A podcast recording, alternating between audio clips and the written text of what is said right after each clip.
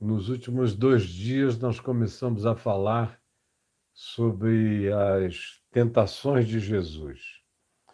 Aqui em Mateus, no capítulo 4, do verso 1 ao verso 13. E nos evangelhos sinóticos, nos textos correlatos de Marcos, de Lucas, especialmente. E daqui a mais uns dias, antes de concluirmos o que eu estou falando, eu quero falar sobre outras tentações de Jesus que não estão presentes nessa narrativa de Marcos 4, de 1 a 11. Mas essas que estão aqui são fundamentais por causa eh, do aspecto universal do seu significado. Fato é que essas três tentações aqui listadas, elas fazem parte do aspecto mais universal do que a gente possa entender como, de fato, tentação que todos nós, em todos os lugares, em todos os níveis, conhecemos, como essa necessidade de sobrevivência pessoal se vale fazer tudo, aumente seu som, por favor. Eu estou aqui no meu, está no máximo. O fato é que se, não, se vale fazer tudo para poder comer e beber, a grande tentação é essa. Se pela fome vale tudo, e é uma situação difícil de você olhando não ter total compaixão e misericórdia, porque ninguém foi feito para viver com fome, nem para ter fome, nem num mundo de tantos recursos, uns terem para acumular e outros não terem para sobreviver, para subsistir.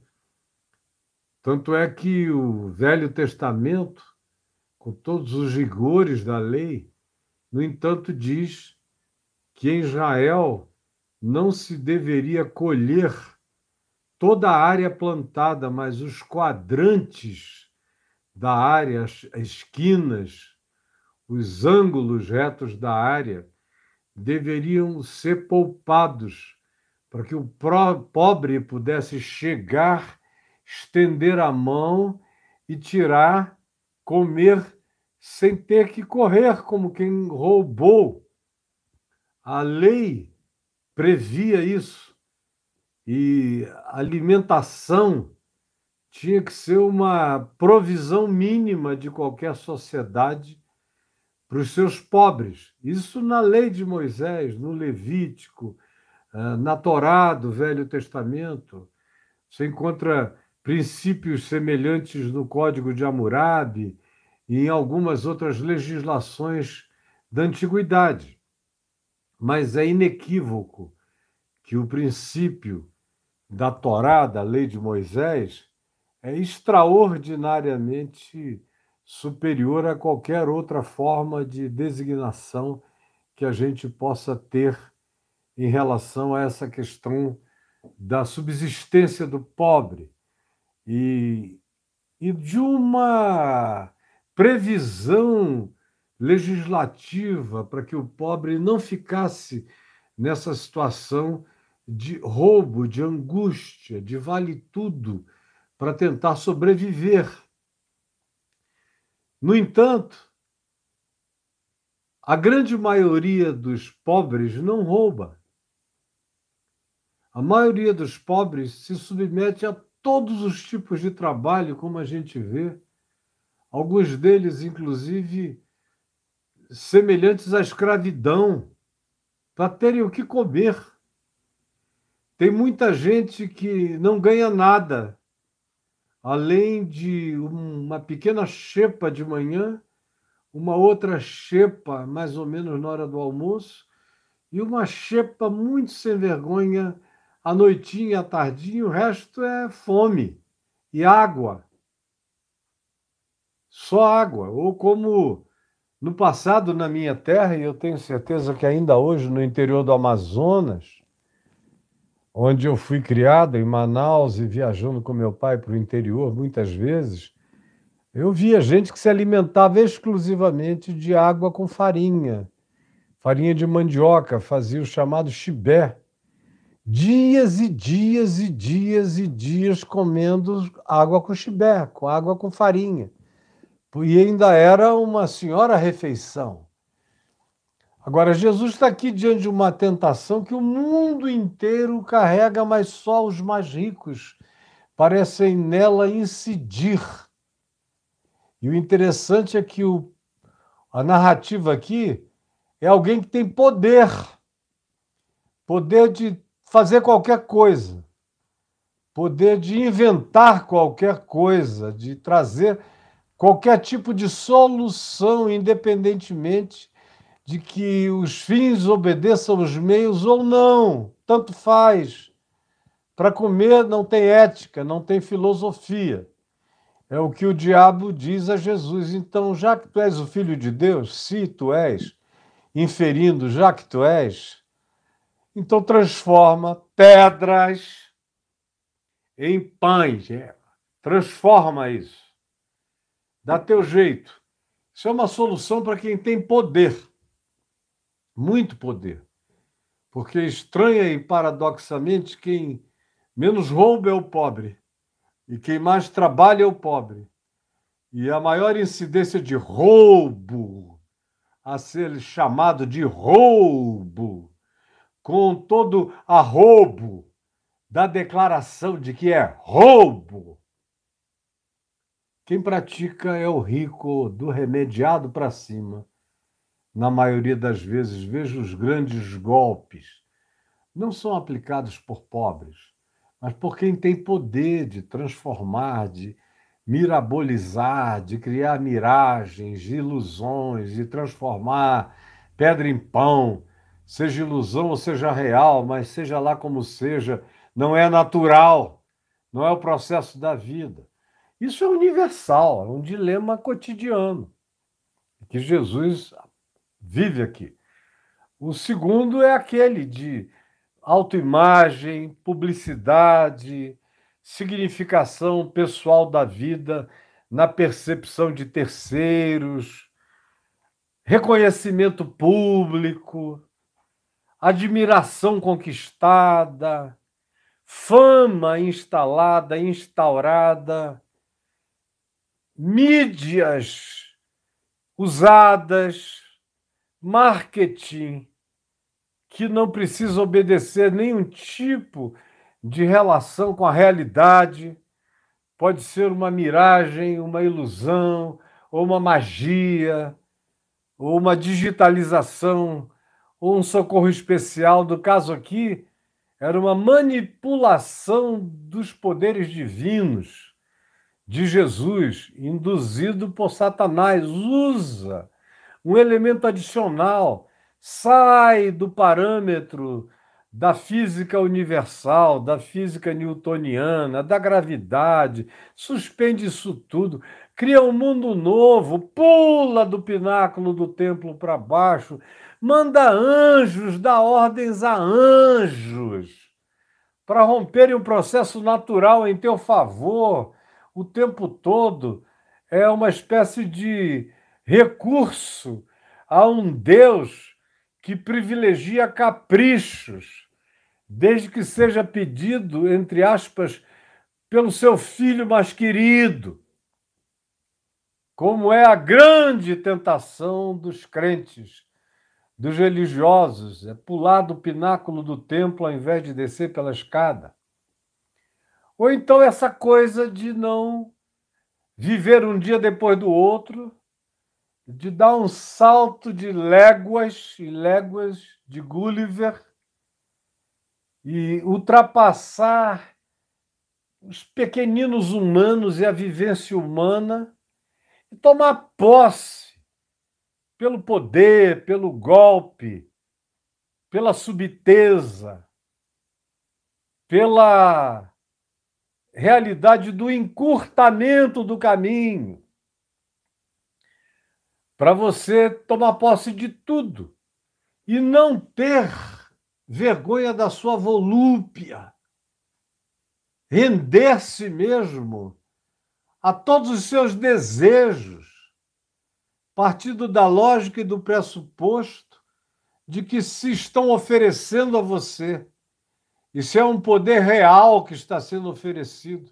E se você pode tomar posse dele, mesmo que isso não tenha sido a viagem da construção natural da sua vida, que você pode se apropriar disso através de um golpe, de um golpe divino, de um golpe satânico, de um golpe diabólico, de um golpe espiritual, de um golpe de magia política, de um golpe de imposição, de despotismo irresistível, seja o que seja, se é uma apelação que tira você do processo natural das conquistas alcançadas pelo trabalho, pelo mérito, pelo esforço, pela entrega, pelo serviço, pela dádiva da vida, pela inteligência, pela sabedoria, mas ao contrário, é faz negócio comigo, curva-te, aceita o meu estado de soberania, assume a minha filosofia, o meu modus operandi, a minha consciência relativiza o que tu crês completamente. Deus vai entender. Esse poder que eu tenho me foi dado, diz o diabo a Jesus, e eu dou a quem eu quiser. Está no Evangelho de Lucas essa inserção narrativa. Então, o que, que custa? Ninguém vai ver, ninguém vai saber. A glória vai continuar sendo tua. Eu fecho o negócio na surdina, só eu e tu, num alto monte, longe dos olhos de todo mundo. E eu te dou, eu te unjo com um poder especial.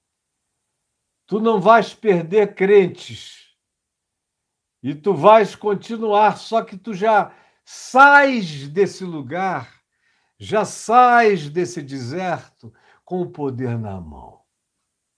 Já sais daqui rápido. Não tem que trabalhar para mudar nada, não tem que ser assim, é no golpe, é na foice, é de roldão, é criando um aparato irresistível. Pode ser na violência. Pode ser de qualquer modo.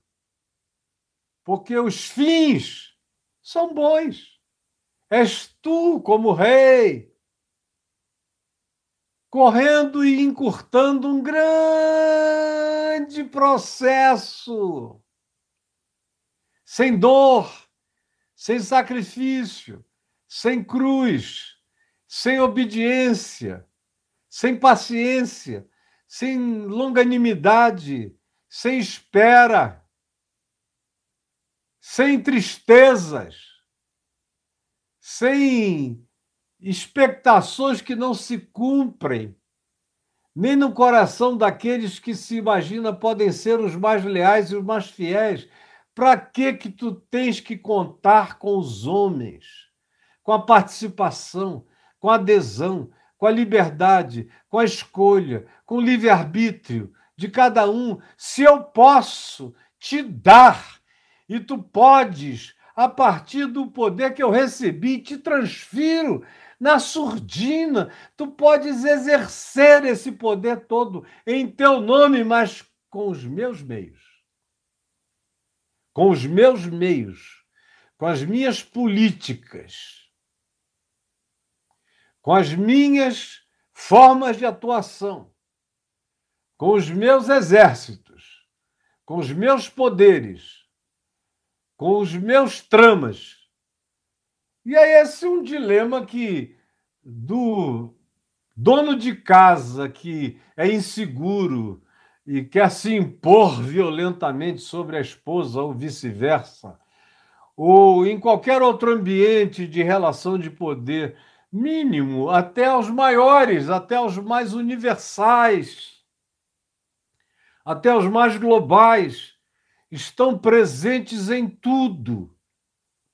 Você pode alcançar a glória sem a cruz, sem a entrega e sem a dádiva da vida, sem a coerência de que a vida seja salva pela vida. Isso aí é conversa de ética tola, boba, que não nos concerne, que não me concerne. Eu sou prático, diz Satanás. Eu sou absolutamente pragmático, diz o diabo. E tu és o filho de Deus, deixa de ser esse ser abstrato, ético, santo, cheio de pudores, de pruridos, de éticas, de ethos, de obediência àquilo que seja o fluxo da vida, imposto por um pai que não dá as caras. Porque neste mundo quem manda, quem domina, é quem transgride, é quem transige, é quem atravessa. Não é quem pede licença, é quem pisa na cabeça. Não é quem escala ao lado, é quem atropela, já botando para baixo os que abriram o caminho. Tanto faz. E essas são as principais tentações que estão aqui nessas três e que cobrem o planeta hoje. Não tem nenhuma autoridade global que não esteja vivendo esse diálogo com Satanás. Não tem nenhuma.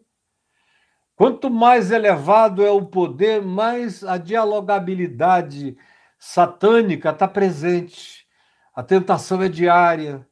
Atravessa tudo, como eu disse, das questões familiares de poder às questões municipais, estaduais, eclesiásticas e globais, de qualquer nível.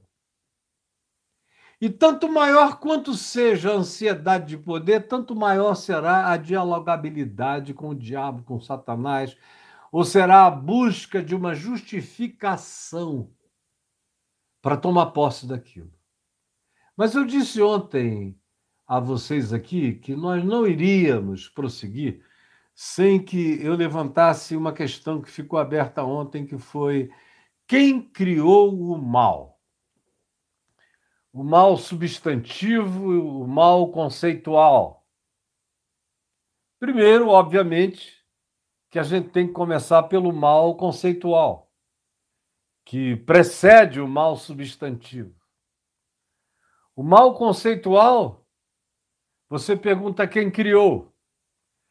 Quem criou o mal conceitual foi a decorrência do amor incondicional da bondade incondicional, da graça incondicional, do perdão incondicional, da dadivosidade incondicional, da disponibilidade de doar a própria vida para criar, para trazer à existência o que não era, o que jamais seria sem fosse sem ser chamado a ser.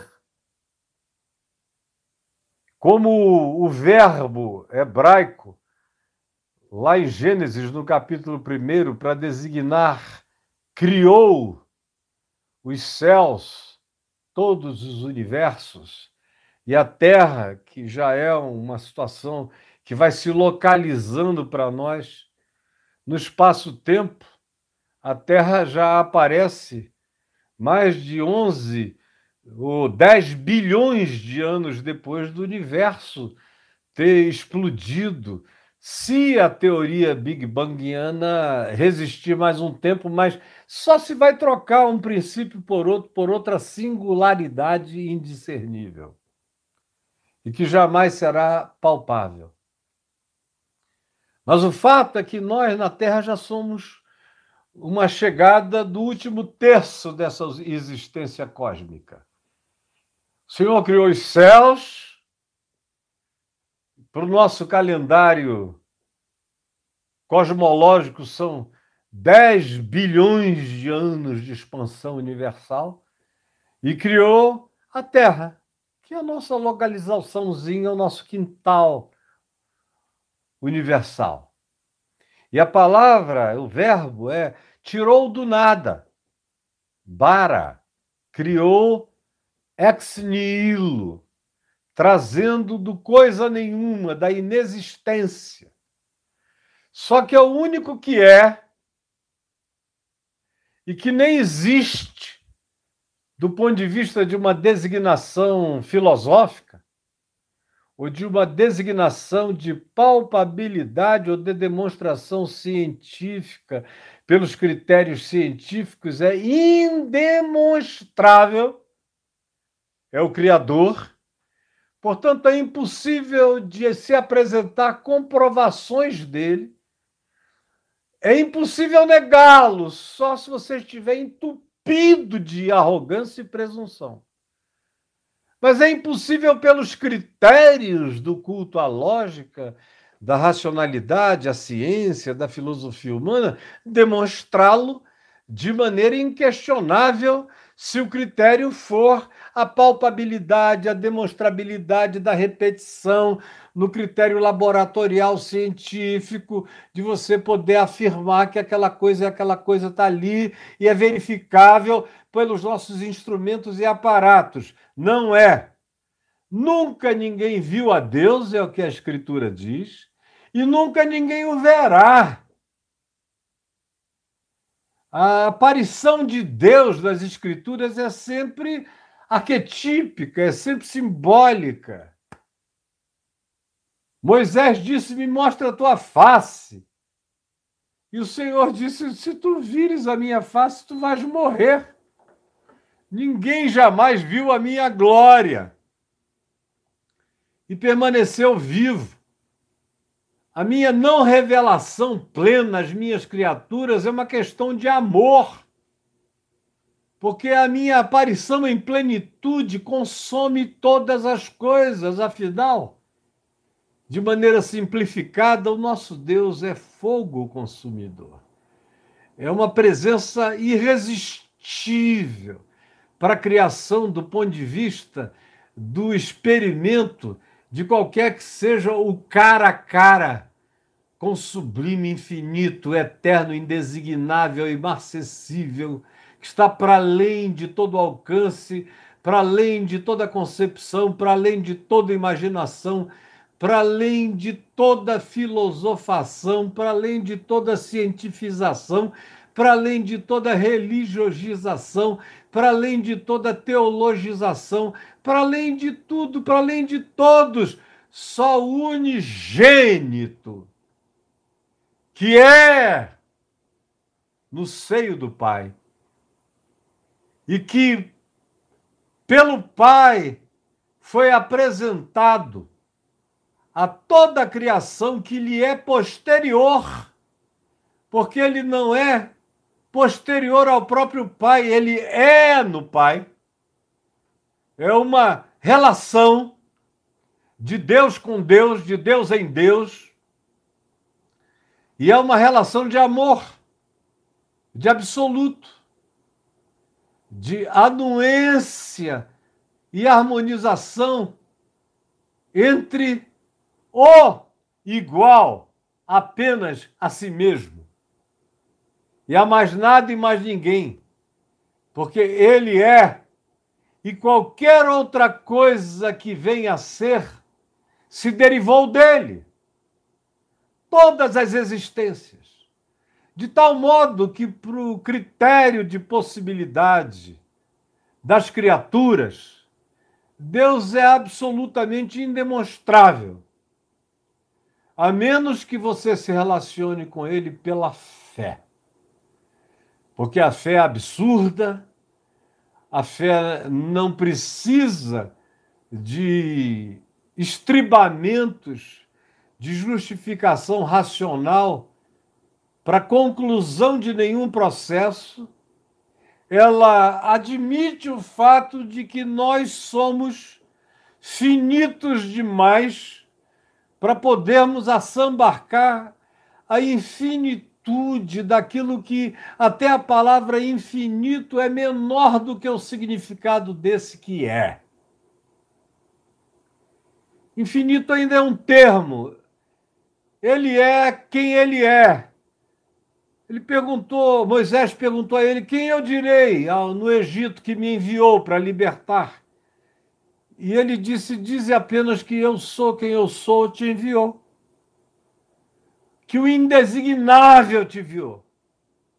Que qualquer outra nomenclatura é apenas uma relação de amor e concessividade antropomórfica que eu dou a vocês, para vocês não ficarem sem ter algum apelido pelo qual me chamar, mas eu transcendo apelidos e nomenclaturas. Eu sou quem eu sou.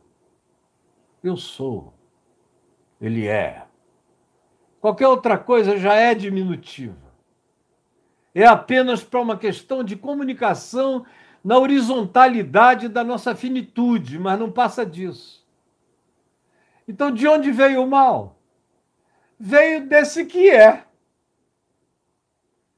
conceitualmente a própria realidade de que a gente admite, sem entender, sem poder provar, sem poder demonstrar, sem poder compreender, sem poder equacionar, nem nós, nem nenhum gênio de lugar nenhum, a tal ponto que, não tendo resposta melhor, quando perguntarem a Einstein se ele cria em Deus, ele diz: creio no Deus de Spinoza. O que é que Spinoza diz sobre Deus? Uma espécie de panteísmo ocidental. Uma expansão de, do conceito de Deus para a percepção ocidental, mas ainda diminutiva, a meu ver. Embora eu ache as descrições de Spinoza extremamente mais evoluídas do que a da maioria das pessoas, falta ali a dimensão do loop divino para o encontro humano de amor. Então, o máximo onde ele chegou é que todas as coisas existem em Deus e Deus existe em todas as coisas. Que Deus existe em todas as coisas é uma decorrência natural do fato de que todas as coisas derivam-se dele. Todas as coisas existem em Deus, mas todas as coisas que derivam-se de Deus não necessariamente carregam Deus como escolha pessoal. E quanto mais a criatura tenha consciência, não seja totalmente inconsciente, cada dia está mais difícil, inclusive, descobrir coisas que não têm nenhum reflexo de resposta à existência. Até as pedras se comunicam vibram, emanam, irradiam, refletem, emitem, sonorizam. De algum modo, tudo fala. O, giro astronômico canta. O universo, literalmente, como diz a Bíblia, canta. Hoje em dia, a física começa a observar os cantos o lindo eram filósofos antigos gregos que já tinham chegado à conclusão de que havia uma música na astronomia e eles só conseguiam trabalhar com as categorias do nosso sistema solar no máximo. Mas eles já entendiam que havia uma determinada matemática das músicas em todo o processo geométrico, em todo o movimento celeste. Isso de um modo pequeníssimo. Então, tudo que está vivo reage, responde. Ou pode ser usado e manipulado. A prova disso é que a nossa inteligência artificial é toda ela programada em pedras, em silício, que tem a mobilidade de, uma, de um cérebro em estado neural avançadíssimo, numa velocidade que os nossos próprios cérebros estão sendo suplantados por ela e serão completamente, inevitavelmente. Mas é o imaterial recebendo a impressão do material e ganhando um poder dado por nós para raciocinar até determinada medida e só não passa a raciocinar por ele mesmo pelos nossos impedimentos, porque se nós os deixássemos dialogando com eles mesmos no nível em que já alcançaram, eles desenvolviam autonomia total. como um dia vai acontecer inevitavelmente. Então, todas as coisas que são, que a gente contacta, que a gente absorve, derivam-se de Deus. E Deus é amor. E nele não há treva nenhuma. Significando isso, com isso, dizer que ele não induz ninguém ao mal. Mas ninguém pode negar que é a realidade de Deus que conceitualmente estabelece a possibilidade conceitual do mal. Porque não existe amor absoluto sem a possibilidade, no mínimo conceitual, de um mal aterrador. Aterrador, absoluto nas suas intenções malignas. A própria realidade de que Deus é amor, antes de haver qualquer criação, qualquer criatura, qualquer singularidade, qualquer existência, de qualquer dimensão ou natureza ou energia. Antes de tudo, havia a possibilidade do mal. É por isso que antes de criar qualquer criatura, qualquer criação, qualquer coisa, porque existia a possibilidade conceitual do mal, antes da existência de qualquer criação, criatura ou dimensão, que o unigênito do Pai, aquele que é Deus com Deus em Deus, que não decorre de Deus, que não é posterior a Deus, o Pai, nem anterior a Ele, é com Ele. Como ele mesmo disse, eu quero que vocês vejam a glória que eu tive junto ao meu Pai antes que houvesse mundo, universos ou criaturas ou criações. Meu pai não criou o mundo porque nós estávamos em estado de solidão, nem as criaturas. Não foi por carência dialogal, foi por sobejamento de amor. Foi porque uma das decorrências do amor de Deus é a criação, é o parimento, é a expressão desse amor, que é um amor que se partilha, que se parte, que se distribui, que se multiplica, que multiplica o nada em algo e o algo em tudo e em todas as coisas. O amor cria. Mas esse amor que cria o bem pelo fato de ser puro bem e puro amor, conceitualmente, do ponto de vista filosófico, conceitualmente, a própria realidade de que Deus é amor,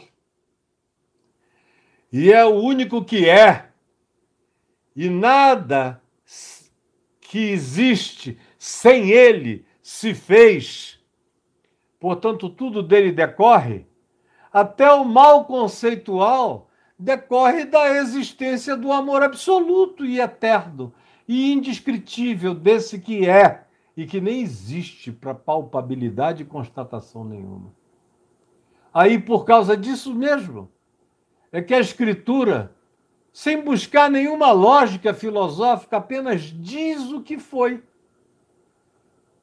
Sem nenhuma preocupação em justificar nada, apenas diz o que foi. E o que é que de mais importante se diz? Depois que Deus criou do nada, e o Deus que criou é amor, o que é que vem de mais importante nisso tudo? É que esse próprio Deus que é, em quem existe uma comunhão intrínseca de um consigo mesmo, criando a indesignabilidade de um diálogo que transcende a nossa própria compreensão, de Deus com Deus, de Deus em Deus. Deus mesmo, como diz o livro de Jó. É aquele que resolveu assumir a causa da criação que ele criaria. E ele criaria em amor aquilo que o amor cria. O amor cria entes livres, até os que não são lúcidos, até os que não têm consciência própria, até os que não fazem o loop do eu pessoal, são criados livres. É um problema para os crentes entenderem o acaso. O acaso é parte do livre-arbítrio fenomenológico que a natureza cósmica tem. Inicia-se um processo, ele vai seguindo leis que às vezes se encontram e mudam uma trajetória, que pode sair de uma determinada órbita e se chocar com outra. E aí o, o encontro das colisões e dos choques, que a gente vai chamando de acaso, nunca produziram o caos caotizam por um instante e o caos é adubado pelo acaso e surge uma fertilização de um mundo novo. Ora, se até nos fenômenos naturais, que a gente, por falta de desígnios, de palavras de inteligência, chama de acaso, que seria uma coisa sem causa, tudo tem causa, não há acaso. Nem quando um meteoro cai em qualquer lugar, nada, nada, nada, tudo tem uma causa natural, tem uma causa fenomenológica, tem uma causa de alguma pulsão original, mas tem. E isso em relação aos seres inanimados, de acordo com a nossa percepção. Agora imagina com relação aos seres inteligentes, ou sensíveis, ou perceptivos como a liberdade é a condição sine qua non. E para a gente experimentar liberdade, o preço divino é elevadíssimo, é um alto preço, e que foi pago antes que houvesse universo. Como João diz no Apocalipse, o cordeiro imolado antes da fundação do mundo. Ou como Pedro diz, repetindo a mesma frase praticamente, esse cordeiro imolado antes de todas as coisas. Paulo diz a mesma realidade, que ele, subsistindo em forma de Deus, não julgou como usurpação ser igual a Deus tanto antes da fundação do mundo, porque ele é o cordeiro que se entrega. A cruz, portanto, como eu tenho repetido milhões de vezes, precede a crucificação. A crucificação é um fenômeno histórico recente, de dois mil anos atrás. A cruz é o fenômeno divino causal que produziu toda a criação, porque a criação tanto natural, fenomenológica, de todos os níveis de natureza e energia que possam existir no universo, e camadas dimensionais, tanto quanto na linearidade aqui do espaço-tempo, os fenômenos naturais e também os seres inteligentes como nós e outros seres civilizatórios que a gente chama de anjos, principados, potestades, arcanjos, demônios, querubins, serafins, ou outras criaturas, como disse Paulo em Romanos 8, porque para ele o universo estava aberto. Se Deus é, ninguém limita nada. Porque os impossíveis para a mediocridade humana são possíveis para Deus. Einstein é um garotinho, é um mucuim na creche. Quando se trata de pensar Deus, Ninguém pensa Deus, ninguém explica Deus. A tentativa é idiótica. A discussão é tola, é boba, é panaca, a qual eu não me submeti jamais na vida. Nunca tive asco desse tema, de, dessa arrogância comprobatória do divino. Agora, eu sei. Eu sei por causa da crucificação Eu sei por causa de Jesus, eu sei por causa do Evangelho, eu sei por causa da demonstração do amor no espaço-tempo em Cristo, que quanto mais amor e liberdade a gente põe nas coisas, mais a gente corre o risco de que o mal se instale na liberdade concedida. Mais a gente corre o risco de que o mal se instale na liberdade concedida. Aí você diz, Deus criou, como ele mesmo diz, eu criei. Olha aqui, em Isaías 45, que é aquele texto lindo, inspirado no qual eu botei o nome do meu filho, Ciro. Preste atenção, você que está aqui comigo, preste atenção. Fique aqui, chame os outros. Isaías 45 diz: Assim diz o Senhor, Isaías falou isso, 100 anos, 110 anos antes de Ciro existir. Assim diz o Senhor ao seu ungido, a Ciro, a quem tomo, a quem tomo pela mão. É uma coisa maravilhosa, diz o Senhor a Ciro, a quem tomo pela mão direita. É Deus dizendo para um pagão que não existia ainda, que ainda nasceria, que não estava no mundo, a quem eu tomo pela mão antes de existir. Então, tanto faz, foi 100 anos antes, ou trilhões de anos, ou no tempo atemporal, onde não havia espaço-tempo ainda, ele é o mesmo. Não tem diferença. Mas ele toma pela mão a Círios 110 antes, no espaço-tempo, para abater as nações ante a sua face e descingir e enudecer e desnudar os lombos dos reis, para abrir diante dele, de Ciro, as portas, que não se fecharão, eu irei adiante de ti, Ciro, e o Ciro ainda não tinha nascido. Endireitarei os caminhos tortuosos, quebrarei as portas de bronze e despedaçarei as trancas de ferro. Dar-te-ei os tesouros escondidos e as riquezas encobertas para o pagão que nasceria na Pérsia ainda cem anos depois, para que saibas que eu sou o Senhor, o Deus de Israel, que te chama pelo teu nome, antes que tu existisses, só por uma questão de antropomorfismo, mas antes que houvesse mundo, eu já sabia teu nome. Por amor do meu povo, do meu servo Jacó, da minha aliança, de quem a mim se uniu com fé e amor e quebrantamento, por amor ao meu filho Israel, a quem eu escolhi, eu te chamei pelo teu nome, Ciro, e te pus o sobrenome, ainda que tu não saibas quem eu sou. Eu te conheço, e eu te chamo pelo nome, e eu te ungi, ainda que tu não saibas quem eu sou.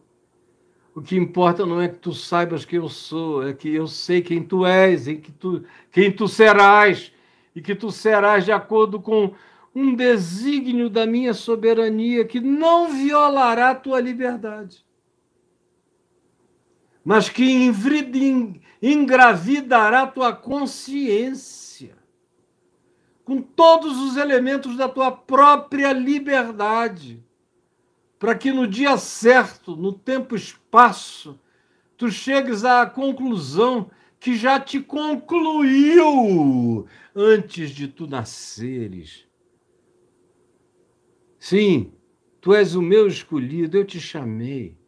Eu sou o Senhor e não há outro, Ciro. Além de mim não há Deus, meu querido Ciro. Eu te cingirei, te vestirei, ainda que tu não saibas quem eu sou. É unilateral, é de mim para ti. Nunca foi diferente, nunca foi de alguém para mim. Nem com Jacó, nem com Abraão, nem com ninguém. Sempre foi uma escolha unilateral. um olhar de compaixão que viu os pendores naturais da liberdade no coração, que não manipulou ninguém até um dado tempo, a uma dada hora de escolha e decisão, mas sem violação, todavia, obedecendo os limites que eu te dei de própria liberdade pessoal, eu te trouxe. Sem choque, sem antagonismo, sem paroxismo de nenhuma natureza, no mistério do embrenhamento da minha soberania de amor, com a liberdade humana dada por mim, para que cada um faça as suas escolhas e viva consequentemente com a liberdade que lhe foi dada. Mas fica sabendo, eu te conheço, eu te chamei, eu te designei para esse tempo e para essa hora e para que saibas. E para que se saiba até ao nascente do sol e até o poente em todo mundo aonde há humanos que além de mim não há outro. Eu sou o Senhor e não há outro. Preste atenção. Porque aqui é que vem o grande choque da gente é o maniqueísmo. Maniqueísmo é uma filosofia que vem do maniqueu, é daí que vem esse nome, maniqueísmo, e que era uma adaptação que Maniqueu fez de uma filosofia dualística, dicotômica, aonde as dimensões não se atravessavam. O maniqueísmo não admite que em todo bem que não seja o bem absoluto de Deus, só Deus é absoluto em todas as coisas. Mas fora Deus, todo bem criaturizável, praticável pelas criaturas, todo bem que a gente reconheça com a nossa inteligência no universo, todo bem carrega o poder do mal. E todo mal carrega o potencial do bem.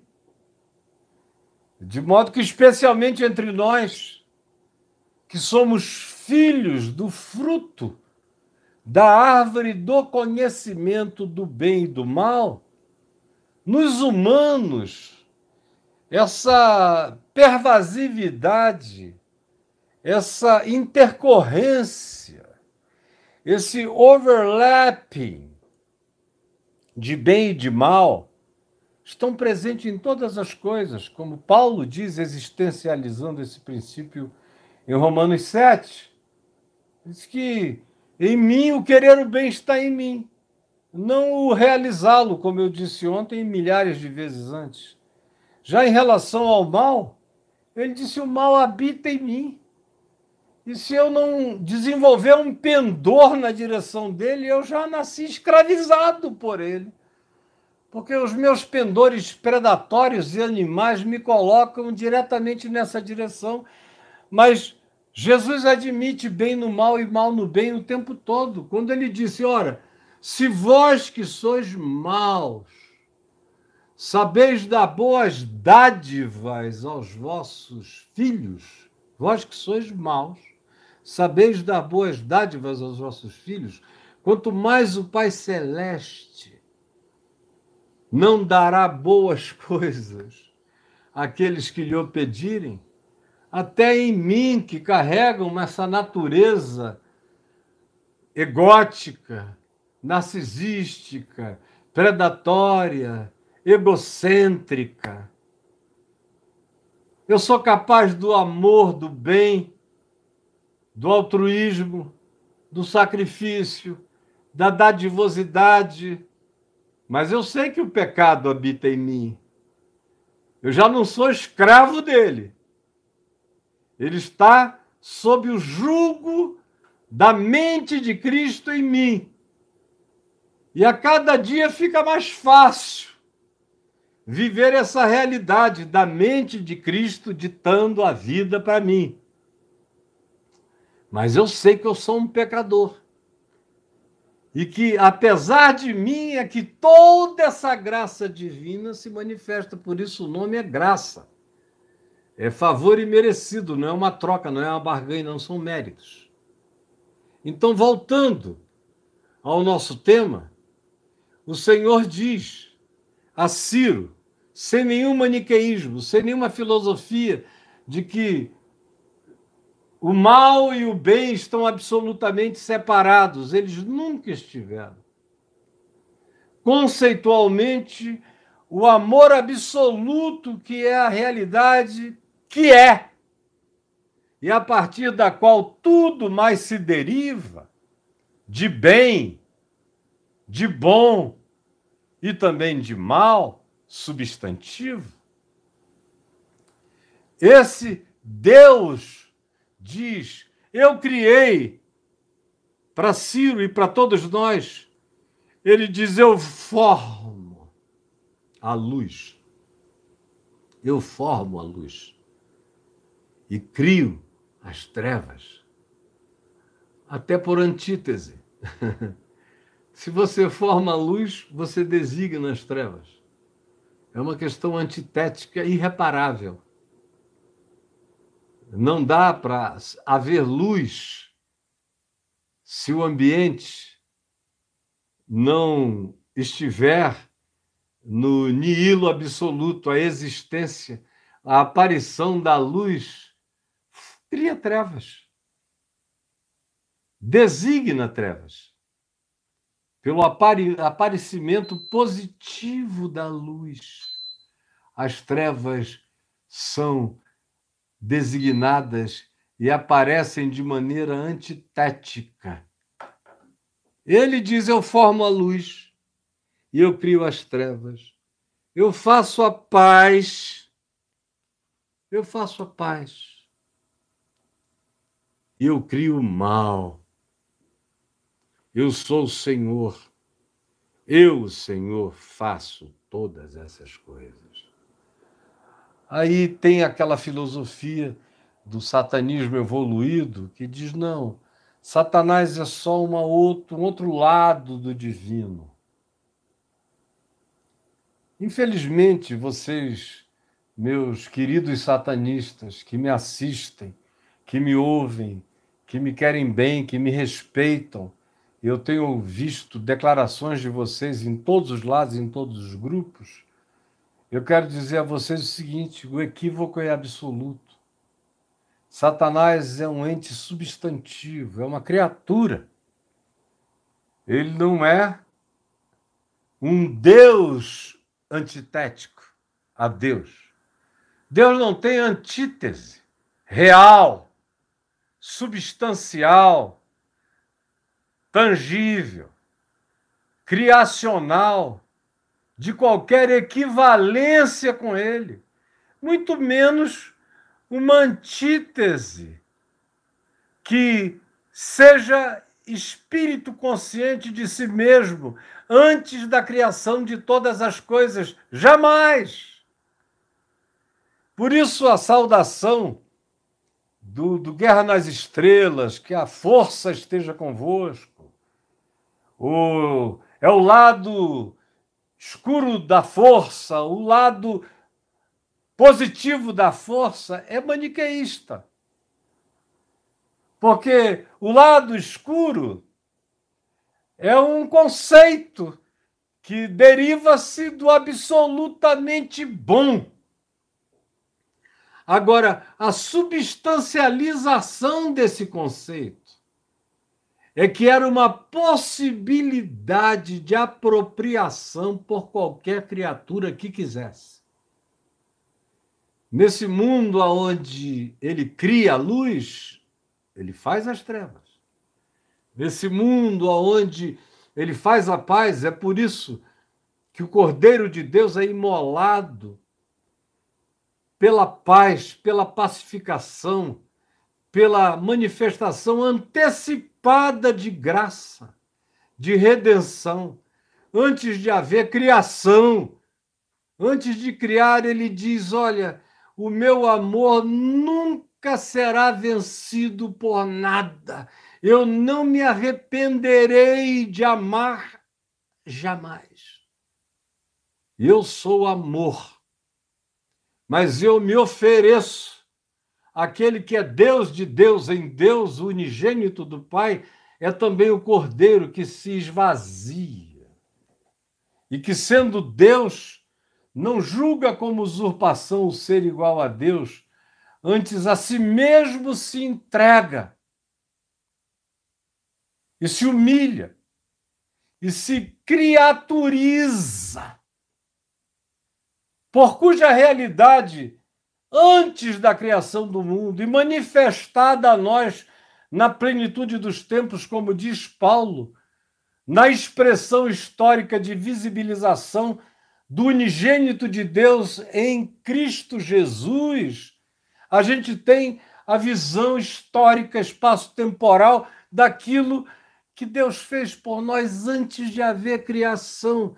E antes que a criação se levantasse contra ele, ele se doa em favor da própria criação, que ele ainda haveria de criar. É por isso que não dá para designar Deus de outra forma a não ser dizendo que ele é amor. Por essa simples implicação de que Deus é amor, o mal conceitual existe.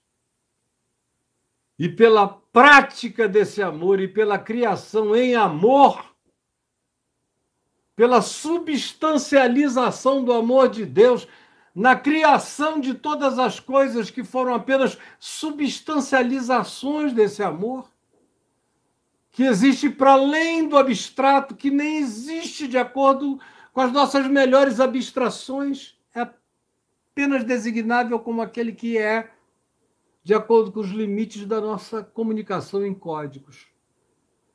É espírito, é verdade. É aquele de quem todas as coisas se, se originam e nele são. Ele é e se deu e se entregou antes.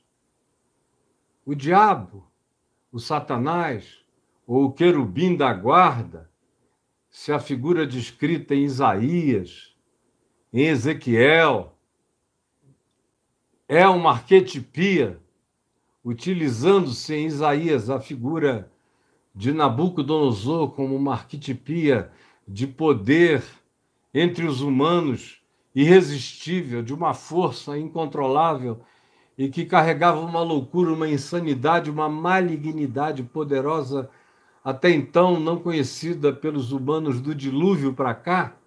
Antes do dilúvio houve bilhões de Nabucodonosores piores. Mas do dilúvio para cá, quando houve aquele zeramento da humanidade no dilúvio de Noé, para cá, Nabucodonosor até então tinha sido o pior de todos os caras. De tal modo que para Isaías, ele que estava vindo invadir Jerusalém por causa dos pecados de Jerusalém e tudo mais, que não vem aqui o caso de descrever, Isaías o usa como arquetipia para projetar uma malignidade para além da visibilização histórica. E aí ele cria essa figura, esse querubim exaltado, que de fato ele intuía a existência desse ser maligno, que já era uma presença discernida pelos humanos desde sempre. Por isso, no jardim do Éden, ele ganha a representação de uma simbolização da sagacidade da serpente. Mas em todas essas culturas, essa substancialização maligna sempre esteve presente.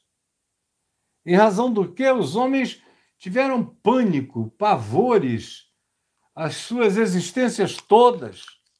Pois bem, Satanás é uma decorrência, mas não foi criado mal. Foi criado em amor, por amor, para o amor.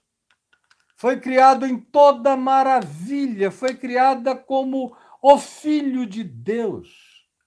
Foi criado como um ser elevado da nossa criação.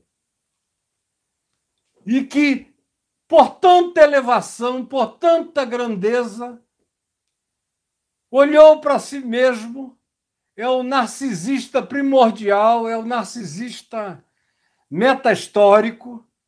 Ele se percebe ou vê a estupefação de outras criações, de outras criaturas, diante da sua glória, e surta. Surta e reúne surtados de uma capacidade que está para além da nossa imaginação mental, intelectual, espiritual, são dimensões, são ciências, são compreensões, são sabedorias, são entendimentos, são formas de existir que transcendem em muito qualquer concepção humana. Ele é dessa natureza. Ele e uma quantidade imensa de outros seres transversicos em todos os universos. E esse que a gente chama hoje eh, elegantemente de Lúcifer, ou pejorativamente de Satanás, que é o opositor, ou de Diabolus, que é o divisor de tudo que seja bom, pré-existe a tudo isso e todas essas designações são pequenas demais para designar, primeiro, a natureza conceitual que ele absorveu. Ele não foi tentado por ninguém. Como vem a dizer Tiago, bem depois, irmão de Jesus, cada um, e isso inclui homens e anjos e qualquer criatura inteligente que tenha um eu pessoal, que diga eu. Cada um é tentado pela sua própria cobiça. Cada um. Pelo que está ali. Sem que a gente saiba, mas não precisa haver nenhum mal em mim para que o conceito do mal o substancialize em mim.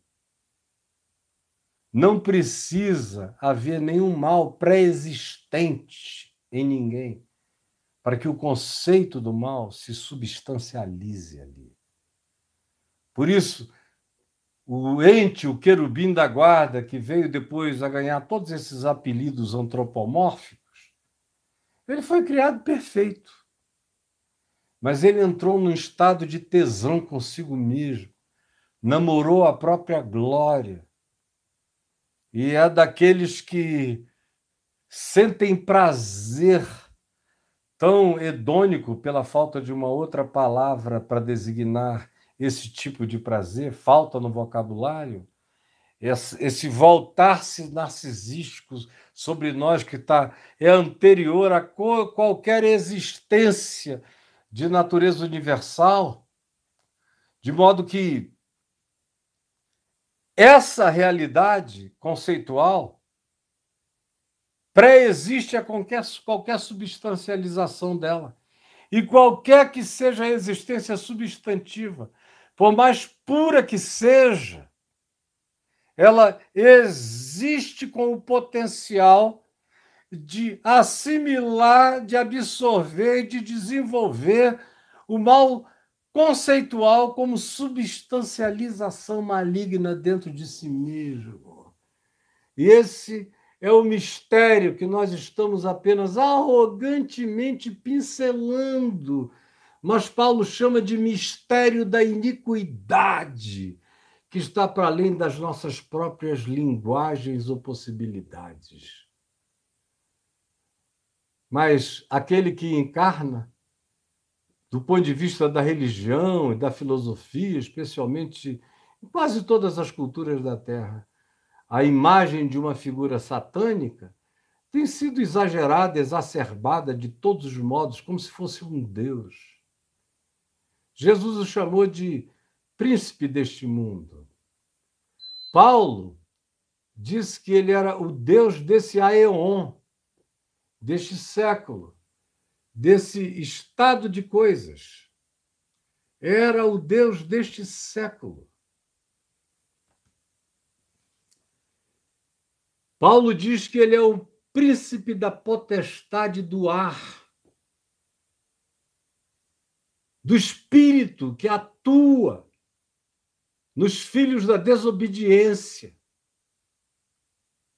E aí a gente fez uma viagem hipersônica, ou mesmo na velocidade da luz, do mal conceitual que existe como decorrência simples do amor absoluto, mesmo que não houvesse mal nenhum, o amor que é e que nunca não será, de fato, por antítese conceitual, abre a porta de percepções sobre a existência da malignidade, sem induzir ninguém a isso, sem tentar ninguém a isso, sem empurrar ninguém a isso.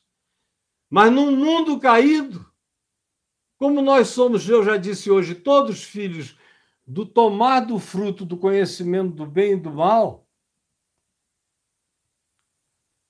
ele pode se substancializar em todas as criaturas, como já foi substancializado em nós. É por isso que antes, Adão, os primeiros humanos, viveram sem a consciência de pecado, tangidos pela certeza desse amor dadivoso, de um pai que cuida. E aí foi introduzido neles o conceito antes deles substancializarem o mal na ingestão do fruto, eles conceitualizaram o mal. Lhes foi dado um conceito de mal. E o primeiro conceito de mal era a inveja divina. Deus tem inveja de vocês. Ele sabe o potencial de vocês. Ele não quer que vocês saibam e se tornem conhecedores do bem e do mal. Ele quer que vocês façam um caminho diferente de aprendizado. Eu estou dando a vocês um encurtamento. Eu estou dando um atalho. Eu estou ensinando vocês a transformarem pedra em pães. Eu estou ensinando vocês a pularem do pináculo do templo, a vencerem a lei da gravidade sem consequências, a usarem mágica. Eu estou ensinando vocês a usurparem poderes ao invés de se esvaziarem, de se darem, de servirem. Isso é um caminho tolo. Aí, como existe o mal conceitual, qualquer criatura pode substancializá-la.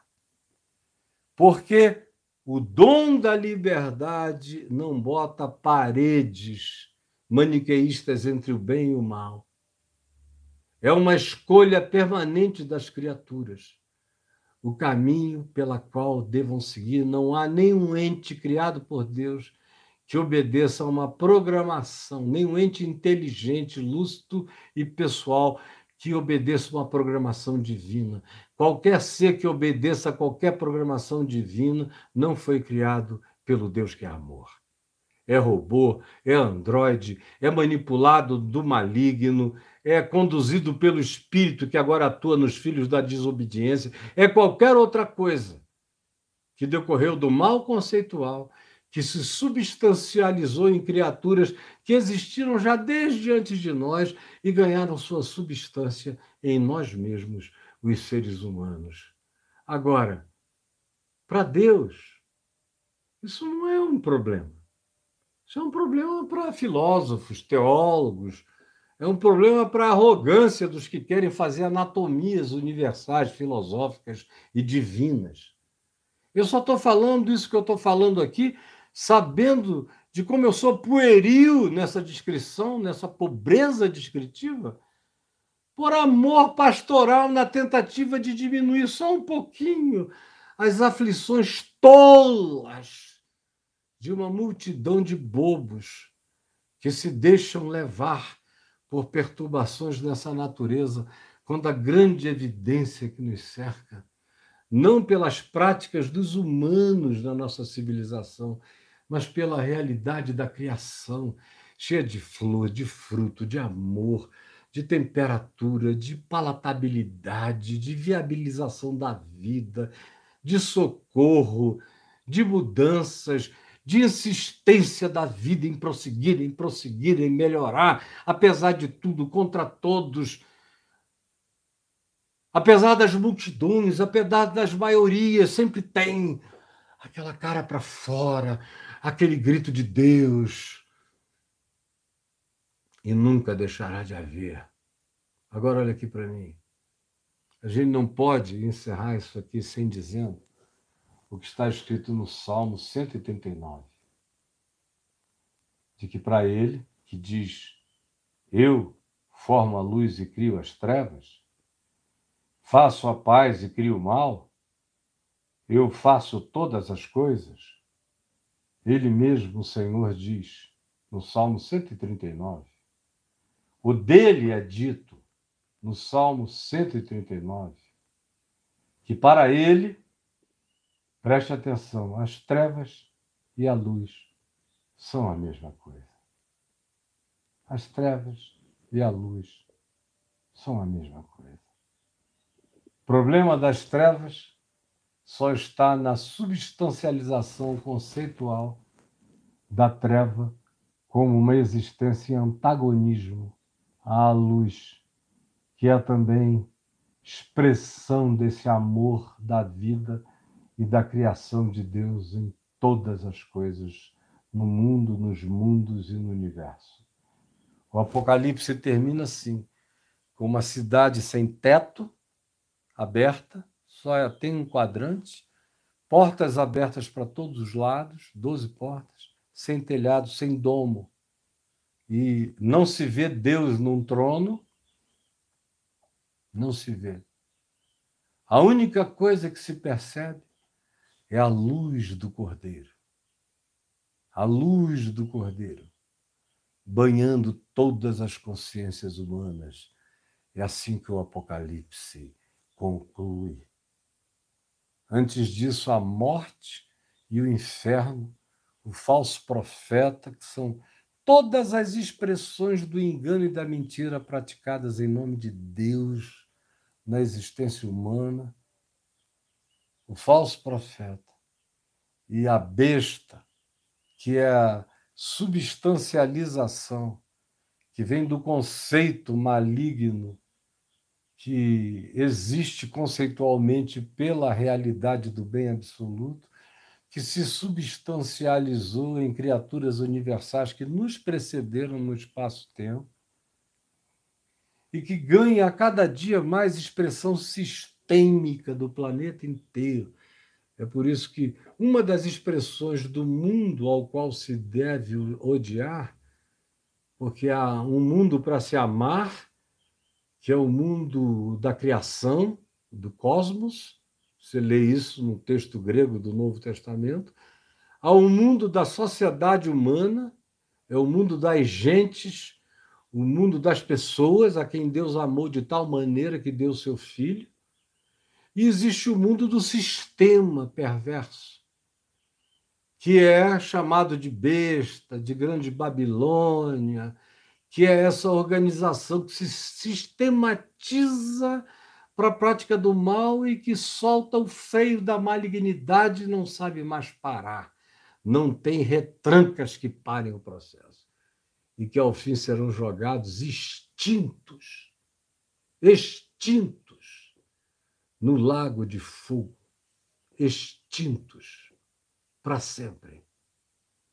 Quem tiver ouvidos para ouvir, ouça, apesar de todas as minhas limitações. Quem tiver ouvidos para ouvir, ouça.